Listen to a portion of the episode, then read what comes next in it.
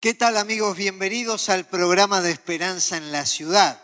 Nos sentimos muy contentos cuando cada semana nos dicen los estamos escuchando desde tal barrio de Montevideo, tal ciudad del Uruguay, o muchos nos están escribiendo de ciudades y países del resto de América Latina, de Estados Unidos, de Europa. Bienvenidos a todos a la transmisión. Y fundamentalmente también aquellos que nos siguen por Canal Luz en toda América Latina. Háganos saber desde dónde nos sigue y con mucho gusto le vamos a responder. Tenemos allí a nuestro equipo en el chat que está muy activo, dinámico, tirando buena onda como siempre. Gracias a todos los que participan.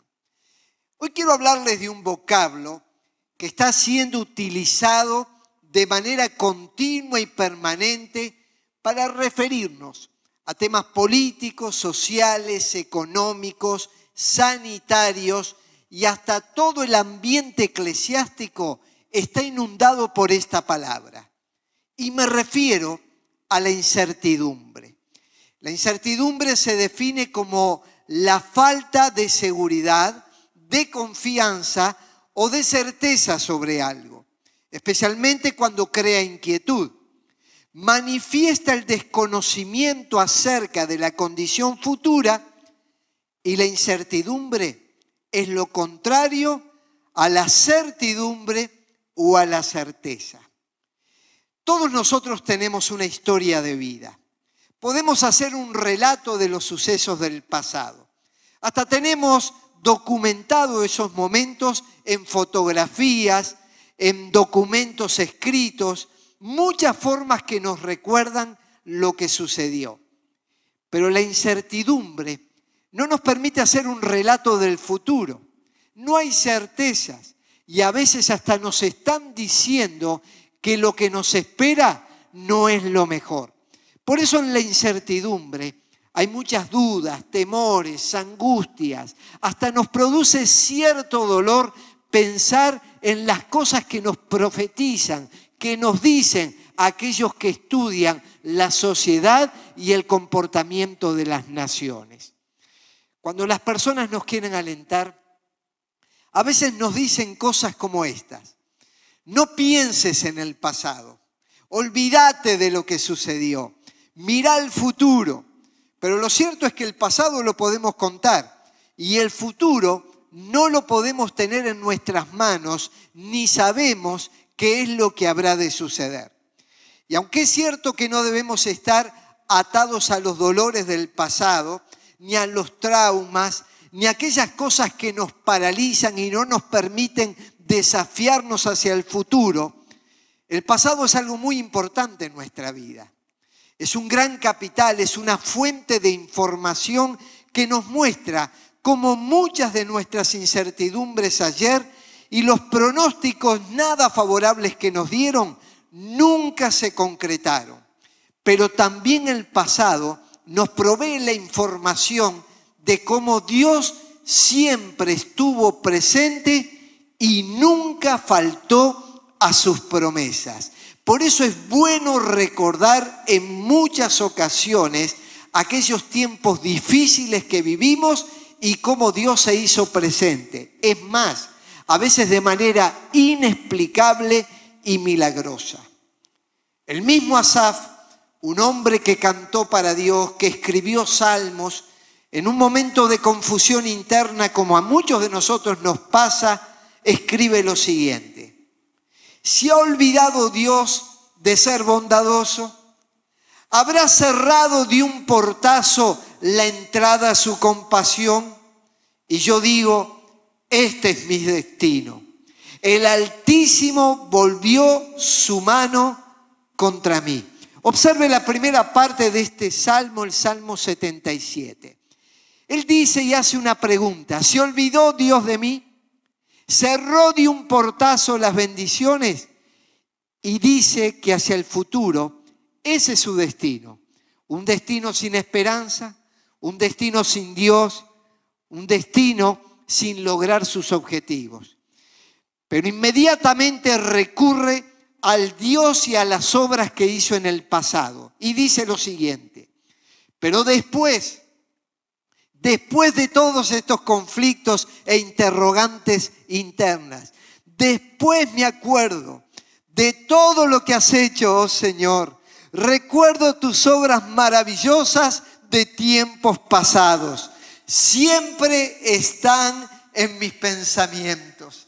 Así debemos vivir Debemos fijar en nuestra mente, debemos retener y debemos evocar todas las grandes proezas del Señor en tiempos pasados. Esos tiempos que parecían oscuros, que eran una nebulosa, que no nos prometían ni, ni, nos auguraban un tiempo de bendición y prosperidad divina. Sin embargo, Dios se hizo presente y revirtió las situaciones.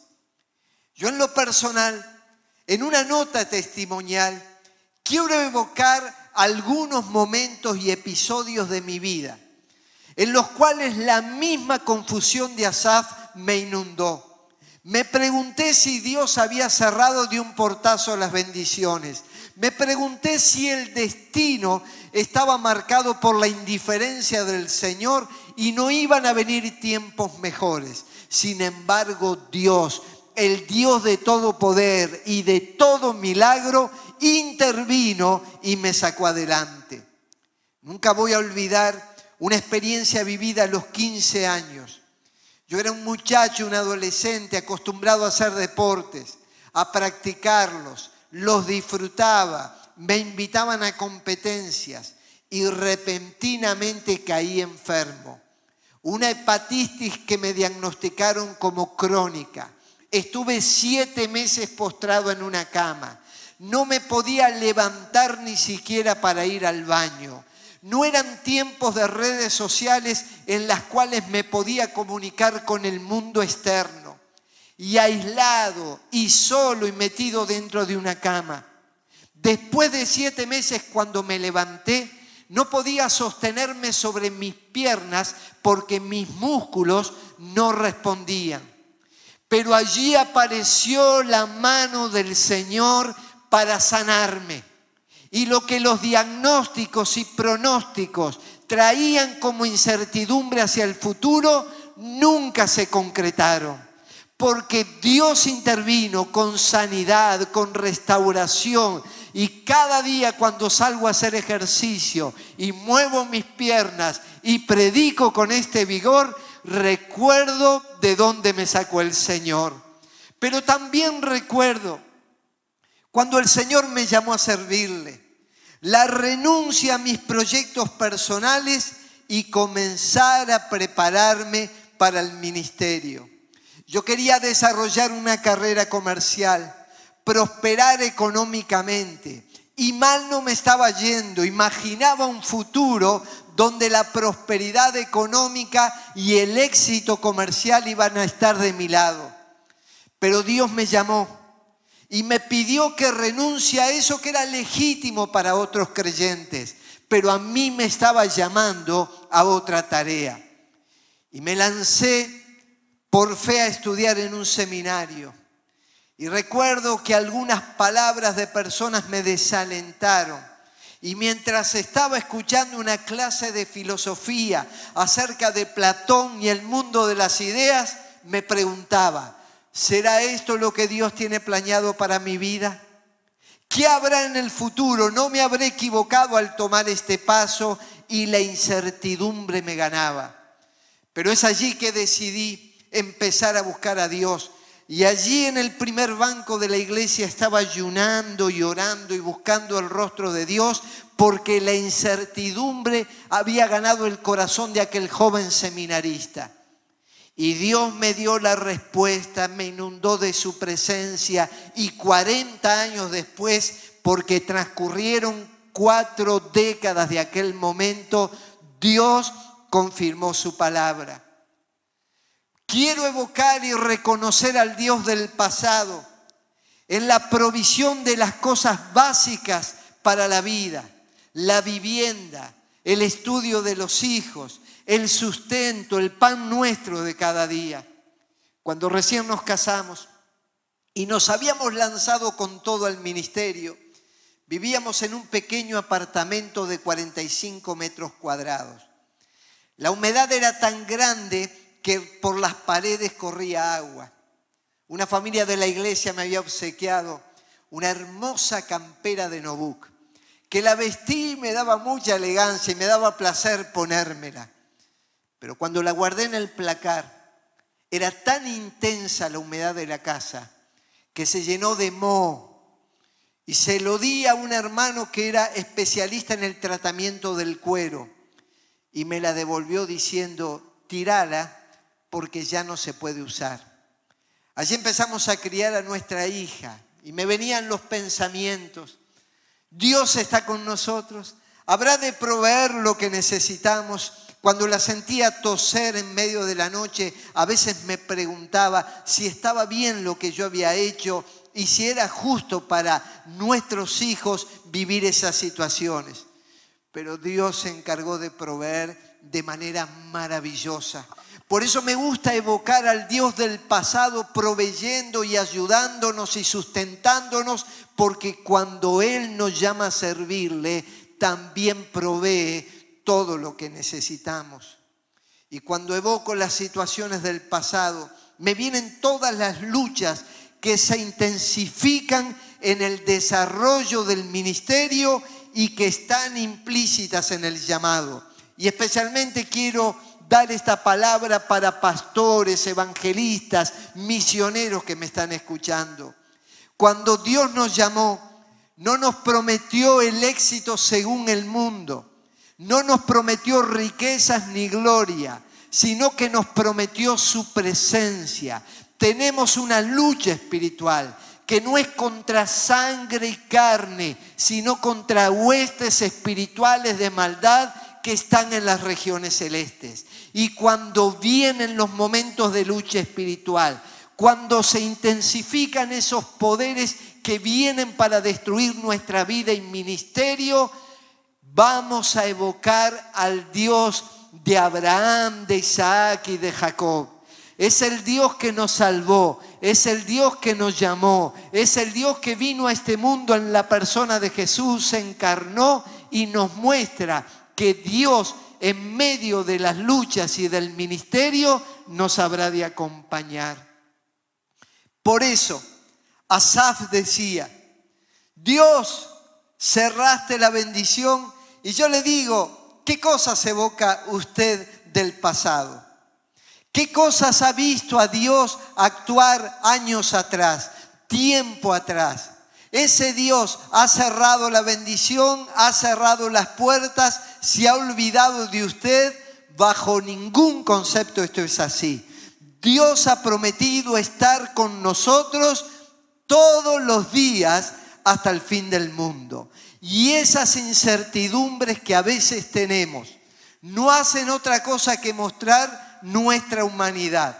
Y si usted está viviendo tiempos de incertidumbre, quiero decirlo que usted es absolutamente normal. Si aquellos que me escuchan y dicen, a mí nunca me pasó algo así, nunca tuve la crisis de Asaf, nunca tuve la crisis que está compartiendo Pedro, bueno, yo quiero felicitarle. Usted tiene una gran fe o usted es un marciano. Porque cualquier ser humano que esté en la tierra habrá de tener tiempos como los que estamos describiendo. En eso nos identificamos los unos y los otros. ¿Cuáles son las reacciones que muchas veces acompañan la incertidumbre? Cuando lo que está delante no sabemos qué es. Lo primero que aparece es la pasividad. Muchas personas son pasivas y disfrazan de espiritualidad ese miedo, ese temor inoperante. Quedan paralizados en sus mentes, en sus emociones y en sus acciones. Y empiezan a usar frases de contenido religioso que parecen una gran espiritualidad, pero a veces esconden debilidad. Ellos dicen, Dios sabe, Dios tiene el control, Dios proveerá, yo lo dejé todo en las manos de Dios. Y aunque eso puede ser una señal de confianza en Dios, y aunque eso muchas veces lo predicamos, hay que tener cuidado que no sea una excusa que no nos permite avanzar y que nos limite en el alcance de los objetivos que Dios nos pone por delante. Tiempos similares le pasó al pueblo de Israel. Estuvieron durante siglos cautivos en Egipto.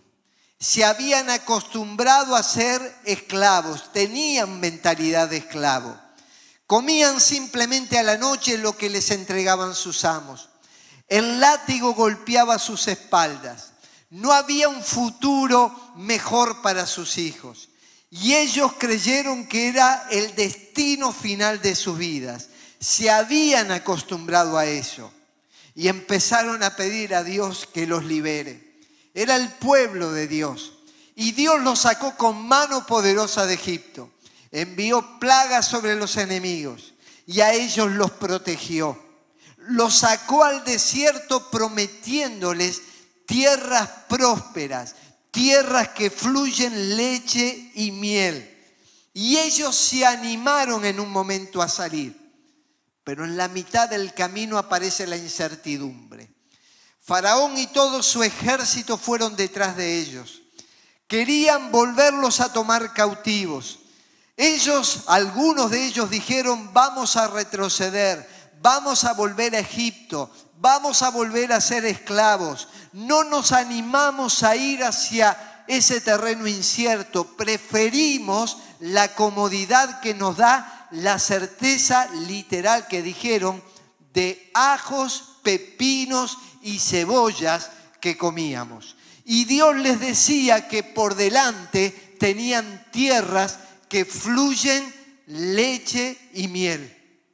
Y cuando empezaron a tener todos estos conflictos, dice que se detuvieron y empezaron a orar. La oración es parte muy importante en la vida del creyente. Más adelante lo vamos a ver. Pero en este caso, la oración estaba siendo una excusa para no avanzar. Al Dios al cual le oraban, les dice, el Señor le dijo a Moisés, ¿por qué clamas a mí? Ordena a los israelitas que se pongan en marcha. No hay nada mejor que orar. Pero en este caso la oración ya no era motivo para el pueblo. Había que avanzar, había que conquistar. Ya habían hecho muchas oraciones, por eso en un momento Dios dice, en un capítulo anterior, he visto la aflicción de mi pueblo que está en Egipto. Dios vio lo que pasaba y oí el clamor que ellos tenían. O sea, Dios no estuvo ajeno a las oraciones. Las que ellos hicieron fueron acumuladas en los cielos. Y Dios dice, he conocido sus angustias y he descendido para librarlos de mano de los egipcios y sacarlos a tierra buena y ancha, a tierra que fluye leche y miel. Dios ya había escuchado la oración. Dios ya había escuchado al pueblo. Dios no había dado vuelta la cara a sus necesidades, vio sus angustias y se lanzó a un plan. Levantó un libertador como Moisés, un líder espiritual que iba a conducir al pueblo a aquellas promesas que Dios les había dado. Y entonces le dice, Moisés, te digo a vos como líder espiritual y decile a todo el pueblo que ya oí sus oraciones, que ya oí el clamor, que ya me enteré de sus angustias. Ahora llegó el momento de la liberación, de la provisión, de la conquista y de la prosperidad. ¿Sabes a dónde los voy a llevar, Moisés? Vos no lo ves con tus ojos físicos. El pueblo no lo puede captar, pero es tierra tan próspera que va a fluir la leche y la miel. Lo primero que hacemos muchas veces es la pasividad. La segunda, el descontrol. Nosotros estamos acostumbrados a tener el control de todas las cosas. Y algunos son más acentuados en toda esta forma de vivir. Tienen todo planificado. Hay una agenda anual, están desarrolladas las actividades para cada día, planificamos las vacaciones, los estudios, los exámenes, la boda, y hasta planificamos las reuniones de la iglesia. Y esto está bien. El hecho de que no sepamos qué es lo que va a suceder en el futuro no quiere decir que estamos libres de hacer una planificación adecuada y minuciosa. ¿Usted se imagina un mundo sin orden, un mundo sin planificación? Pero este Dios creador que es tan organizado, que creó los cielos y la tierra, que separó la luz de las tinieblas, la tierra de los mares, hizo el sol, hizo la luna, el Dios del orden que hasta hizo un día en el cual descansó y nos invita a nosotros a descansar, a veces nos lleva al descontrol, para que volvamos a darle el control a Él. Estamos tan acostumbrados a controlar las situaciones que nos sentimos los dueños de la vida, nos sentimos omnipotentes, nos sentimos que todo lo podemos y aunque tenemos cierta conciencia de Dios, ya no dependemos de Él. Hay un episodio que se da en la vida de los discípulos. Ellos eran hábiles y dúctiles pescadores, conocían todos los temas marítimos, las embarcaciones, todo sobre la pesca, Estaban acostumbrados a navegar en medio de tormentas, a saber cómo proceder, cómo llevar las velas para un lado, para el otro, y siempre llegaban a buen puerto. Todo esto les daba un grado de seguridad. Podían leer la carta de navegación y avanzar. Pero Dios les lleva al descontrol. Y en un momento están transitando por el mar de Galilea. Y miren lo que dice se desató una tormenta feroz y olas violentas entraban en la barca, la cual empezó a llenarse de agua. Jesús estaba dormido en la parte posterior de la barca, con la cabeza recostada en una almohada. Los discípulos lo despertaron. Maestro, ¿no te importa que nos ahoguemos? gritaron. Cuando Jesús se despertó, reprendió al viento y dijo a las olas, silencio, cálmense. De repente el viento se detuvo y hubo una gran calma. Observe el descontrol de ellos. La tormenta era tan furiosa que llegan a culpar al Señor de omisión de asistencia. Señor, ¿no te da cuidado que perecemos? Ya no nos tienes presente, vas dormido en la barca. Y allí Jesús se levanta y cada vez que Jesús se levanta, un milagro se produce. Quizás en la embarcación de tu vida, de tu empresa, de tu trabajo, de tu negocio, de tu familia, de tu salud, se levantó y se desató una tremenda tormenta. Quizás no estás percibiendo a Jesús, o lo notás dormido en un costado y te preguntás, Señor, ¿no vas a intervenir en mi vida? Y el Señor se va a levantar y van a bastar dos palabras para que se produzca el milagro. Calla, enmudece. Y dice en la versión del 60, y se hizo grande bonanza, un término marítimo para describir la paz después de la tormenta. Cuando el pueblo de Israel estaba atravesando momentos difíciles, el Señor le dice así y nos dice a todos nosotros, cuando pases por las aguas, yo estaré contigo. Y cuando pases por los ríos, no te inundarán. En otras palabras, este descontrol que estás viviendo, esta situación que no puedes dominar, déjamela en mis manos que en mis manos está segura y ahí sí te voy a dar la victoria. La otra cosa que a veces hacemos en medio de las luchas y problemas e incertidumbres es la impaciencia, es querer acelerar los tiempos, es correr con febril dinamismo delante de Dios, querer ayudar al Señor y no esperar los tiempos oportunos. La Biblia nos dice lo siguiente, miren el labrador, cómo espera el precioso fruto de la tierra, aguardando con paciencia hasta que reciba la lluvia temprana y la tardía. Nunca dejes de sembrar. El labrador lo hace, coloca la semilla, pero no tiene poder ni tiene dominio sobre las situaciones climáticas y sobre el envío de lluvias. Lo que puede hacer Él es sembrar, proyectar, pero solo Dios envía lluvias tempranas y tardías sobre aquellas siembras y va a dar el fruto en el momento justo y oportuno. La impaciencia que yo tengo no acelera la mano de Dios, me acelera a mí, pero Dios va a darme las cosas o la cosecha o el fruto en el momento justo y oportuno, mientras está trabajando en mi vida. Y Él va a dar cada cosa que necesitamos en el momento justo. Esto le pasó a José. José tuvo sueños de Dios y pasaron décadas para que ese sueño se pudiera cumplir.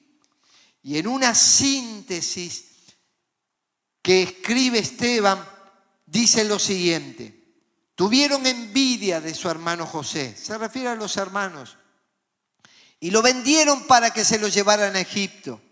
Pero Dios, Dios que estaba con José lo libró de todas sus aflicciones, le dio sabiduría y lo hizo ganarse el favor del faraón, rey de Egipto, el cual nombró a José gobernador de Egipto y del palacio real. José tenía una promesa de Dios, un sueño de Dios. Y había un tiempo en el cual ese sueño se iba a cumplir. Él no se impacientó, él no corrió delante de Dios, él fue fiel, es un referente de integridad moral, ética, de laboriosidad. Y hasta el día de hoy su impacto ha sido tan grande que los economistas y las naciones nos hablan de los años de vacas flacas y de vacas gordas, porque hubo un hombre que se animó a creer que Dios tenía por delante cosas mejores y mayores y esperó el momento oportuno. Y quiero terminar hablándoles de un testimonio que aparece en la Biblia y que vence a la incertidumbre. Las otras tres características humanas que mencioné son propias de nosotros, pero no traen solución. Hoy quiero hablarles de dos hombres que están en el Nuevo Testamento. Me refiero a Pablo y Silas. Habían ido a una ciudad, predicaron en el nombre de Jesús, liberaron a una chica que estaba endemoniada. Y como esos espíritus, y ella era divina, le daba gran ganancia a sus amos, ellos perdieron la fuente de ganancia y culparon a Pablo y Silas y los llevaron preso. Y le voy a leer lo que dice la Biblia. La multitud se amotinó contra Pablo y Silas y los magistrados mandaron que les arrancaran la ropa y los azotaran. Después de darles muchos golpes, los echaron en la cárcel y ordenaron al carcelero que los custodiara con la mayor seguridad. Al recibir tal orden, éste los metió en el calabozo y les sujetó los pies en el cepo. Dos auténticos siervos de Dios. Quiere decir que los que son fieles a Dios también pasan por problemas estaban siendo tratados con violencia física. Los despojaron de sus bienes. Un juicio totalmente injusto, con magistrados corruptos. No tenían dinero para pagar un bufete de abogados que pudieran defenderles. No había forma de reclamar los derechos humanos ante organismos internacionales. Y en medio de esa incertidumbre, en un calabozo, atados y con el pie en el cepo, tienen una actitud que cambia la situación en tres áreas. Quizás usted también se está sintiendo prisionero de situaciones que no puede controlar. En su vida personal, en su trabajo, no sé en qué área de su vida, pero siente que están los pies. Ponemos el foco y las conversaciones en nuestros problemas, sea hablando con alguien personalmente, por teléfono y hasta por las redes sociales. ¿Usted se imagina las conversaciones dentro de esa cárcel? El fatalismo en los diálogos, el las palabras hirientes, las amarguras que se expresaban en las conversaciones, pero ellos cambian el enfoque. No hacen a medianoche, cuando el reloj cambiaba, empezaban a sonar las campanas, anunciaban el fin de un día y el comienzo de otro. A medianoche, orando Pablo y Silas, cantaban himnos a Dios y los presos los oían. Ahora era el momento de cantarle himnos a Dios. Yo te invito a que mantengas tu foco y tu mirada en el Señor. Y cuando menos lo pienses, el Señor va a enviar un terremoto que va a romper esos barrotes que no permiten que prosperes. Va a romper esas cadenas que no te permiten tener esa salud que necesitas. El Señor va a quitar y va a abrir puertas de esa cárcel que no te permite salir a la alegría, a la bendición, a salir del pozo de depresión para tener el gozo del Espíritu Santo. Pero también fueron cambiadas vidas. Cambió el foco, cambió el ambiente, y terminaron siendo cambiadas las vidas. Mira qué tremendo testimonio.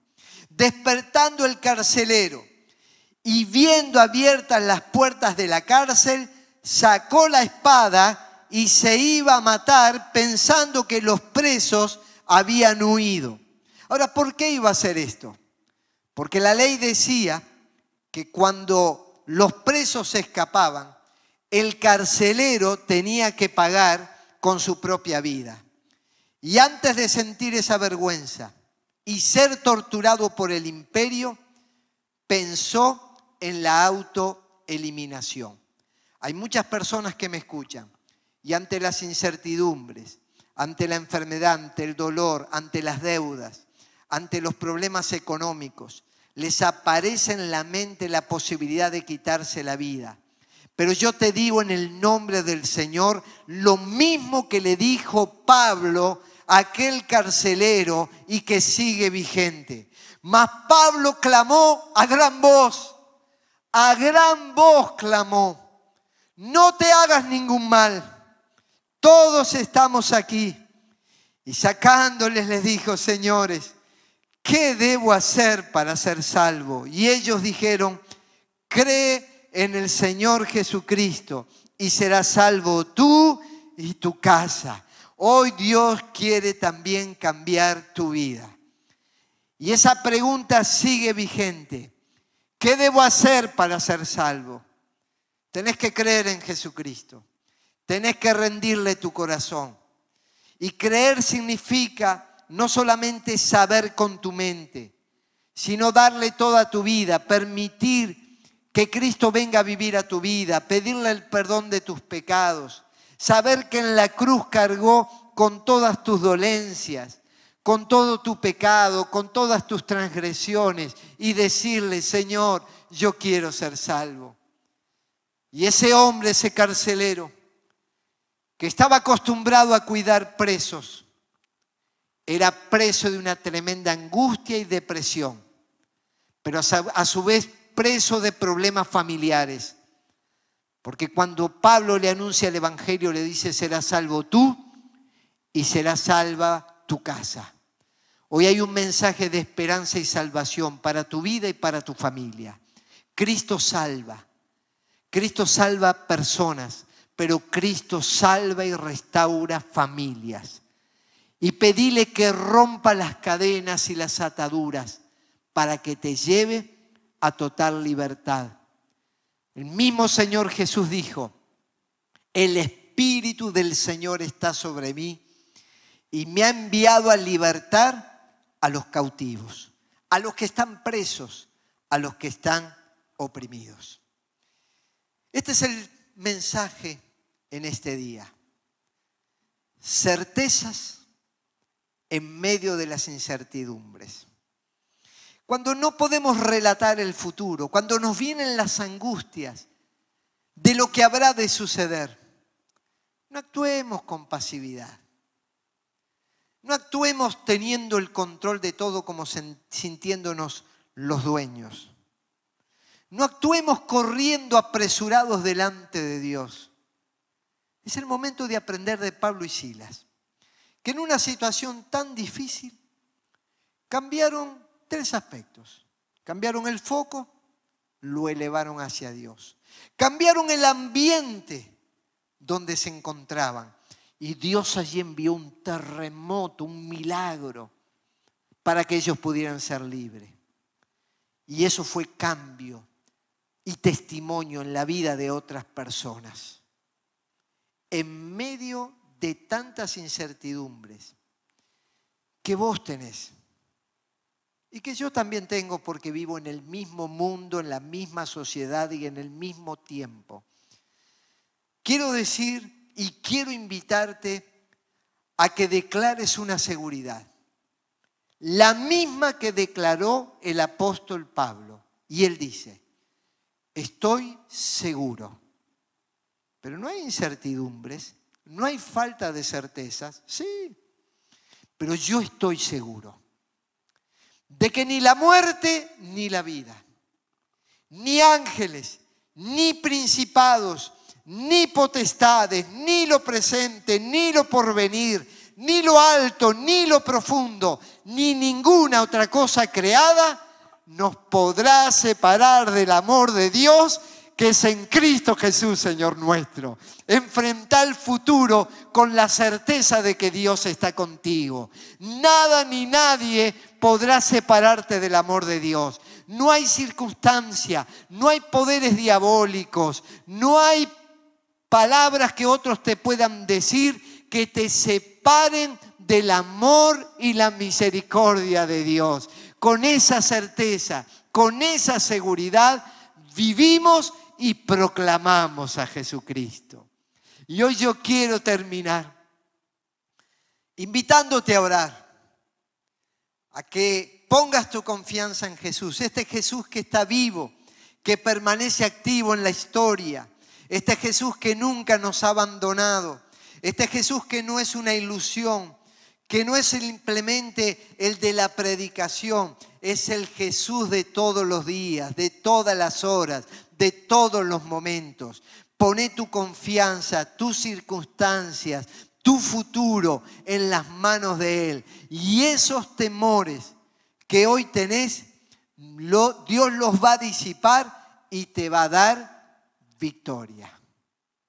Oramos al Señor.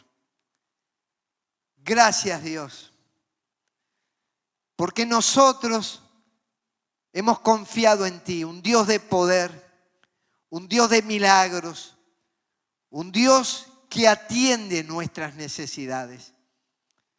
Padre, a veces tenemos incertidumbres que nos gobiernan, pero pedimos que la misma certeza de Pablo hoy esté en nosotros. Queremos tener esa convicción y vivir de acuerdo a ella. Queremos estar seguros que nada ni nadie nos va a separar de tu amor. Y gracias porque ese amor fue prometido todos los días hasta el fin del mundo. Alienta a los de poco ánimo, disipa las dudas, trae tu poder, renueva los corazones, trae pensamientos de paz. Y Señor, trae terremotos que abran puertas, que derriben barreras, que saquen a la gente de la prisión, Padre, donde nos estén escuchando, que esas manifestaciones de tu presencia, de tu poder y de tus milagros se hagan realidad, trayendo salvación, trayendo sanidad, trayendo bendición sobre los trabajos y sobre las familias. Padre, a ti nos aferramos con todo nuestro corazón. Hacemos foco en ti. Declaramos, Señor, que queremos tener vidas limpias, que el ambiente cambie y que lo que haces en nuestras vidas pueda ser un testimonio de bendición para muchos. En el nombre de Jesús lo pedimos. Amén. Este es un día en el cual Dios coloca certezas de presencia en nuestro corazón. Camine con Dios, testifique de Dios, avance en el nombre de Jesús. Que Dios le bendiga.